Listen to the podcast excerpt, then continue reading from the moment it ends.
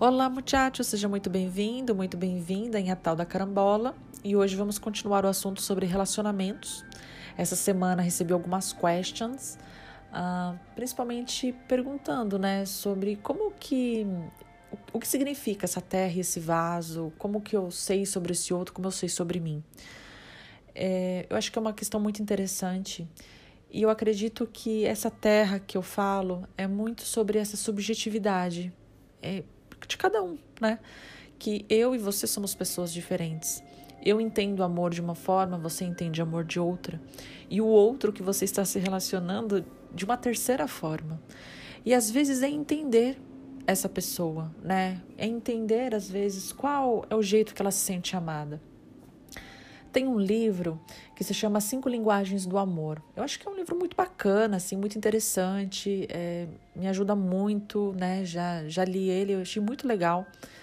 Falando que existem cinco linguagens universais de amor, né? De como você se sente amado. Eu não me lembro de todas, mas sei que tem toque físico, presentes, atos de serviço e palavras de afirmação.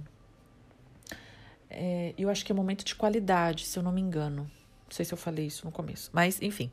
É, e o que acontece? E às vezes há um desencontro, né? Porque às vezes você, a sua linguagem de amor seja ato de serviço. E a outra pessoa que você está se relacionando seja momento de qualidade. Veja, já, já houve um desencontro. Já são terras diferentes. A terra do outro é com, com mais água, a sua já é um pouco mais seca. É, o outro já dá flor, você já não dá. Então percebe, cada um tem a sua forma de ver a vida, cada um tem a sua forma de entender o que é amor, de se sentir amado. E, e não só isso, às vezes, quais os ambientes que você se sente bem, que o outro se sente bem. É, a comida também que gosta, o jeito que gosta de, de pensar a vida, de arrumar a casa, de ter as suas coisas organizadas. Essas são terras diferentes, né?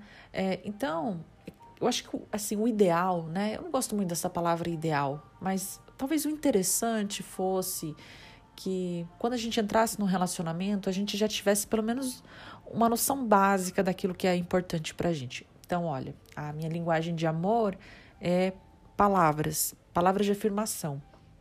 Então, eu posso comunicar isso ao outro, olha, é, eu me sinto amada quando você fala eu te amo, quando você valoriza alguma coisa que eu faço. É, será que você pode oferecer isso para mim? Ah, beleza, ok. Né? Então seria, por exemplo, um, uma terra mais fofinha ou um vaso mais largo. O outro fala: Olha, eu gosto, é, ou eu me sinto amado, né, com atos de serviço. Quando você faz ali um, um pãozinho na chapa para mim, é, ou quando você você me ajuda a escolher uma roupa, né? Me ajuda a ver uma blusa de frio, uma toquinha, alguma coisa assim. Eu me sinto amado por esses pequenos atos. É, e é uma coisa interessante, né? É essa, essa diferença dessa, dessas linguagens. Então vocês vão conversando. É claro que às vezes a gente não sabe, né? A gente não tem assim um, conhecimento sobre a gente para poder falar para o outro. E às vezes o outro também não tem para falar para a gente. Então a gente vai ter que ir meio por tentativa e erro até descobrir aquilo que deixa o outro mais confortável, até que deixa a gente um pouco mais confortável. Mas isso seria é, essas diferenças de, de uma planta para outra, e isso seria na prática esse, essa questão do relacionamento.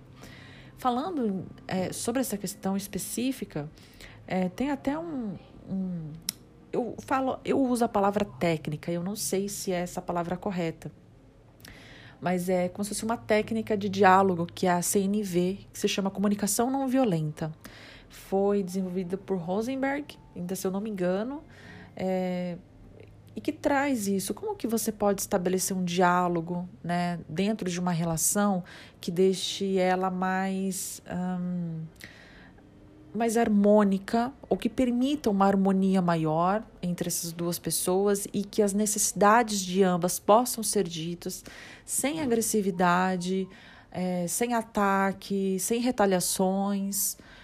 É, uma, é, é um jeito de você se comunicar muito interessante, que eu me valho muito dela. É, realmente, para mim, é uma preciosidade é, essa forma de comunicação. Então, isso também é uma maneira de a gente ir percebendo essa terra que a gente está entrando, né? Ter respeito por esse outro. E você veja, não é, não é uma tarefa fácil, né? É uma tarefa que envolve, olha, muito, é, assim, muita envolvimento emocional, de você entender esse outro. E não é sempre que a gente vai conseguir entender, não é sempre que a gente vai dar uma bola dentro, né? Às vezes a bola vai sair muito longe do gol, nossa, vai cair lá na arquibancada, do lado, às vezes é quase oposto. Mas a gente está tentando chegar, né? A gente está tentando acertar, a gente está tentando fazer o movimento de chegar lá. Enfim, e aí entra nisso, sabe? Eu acho que é um, é um autoconhecimento, ou um conhecimento básico, né, que a gente precisa ter sobre a gente e o outro precisa ter sobre ele mesmo, para que essa relação ela possa fluir, para que essas, ah, essas flores elas possam nascer, se desenvolver, essas raízes elas possam ficar é, um pouco mais um, confortáveis no vaso que elas se encontram, né? Talvez a gente possa pensar o vaso como esse a, essa própria relação, né? esse próprio espaço que vai criando, sendo criado entre você e, a, e o outro, né?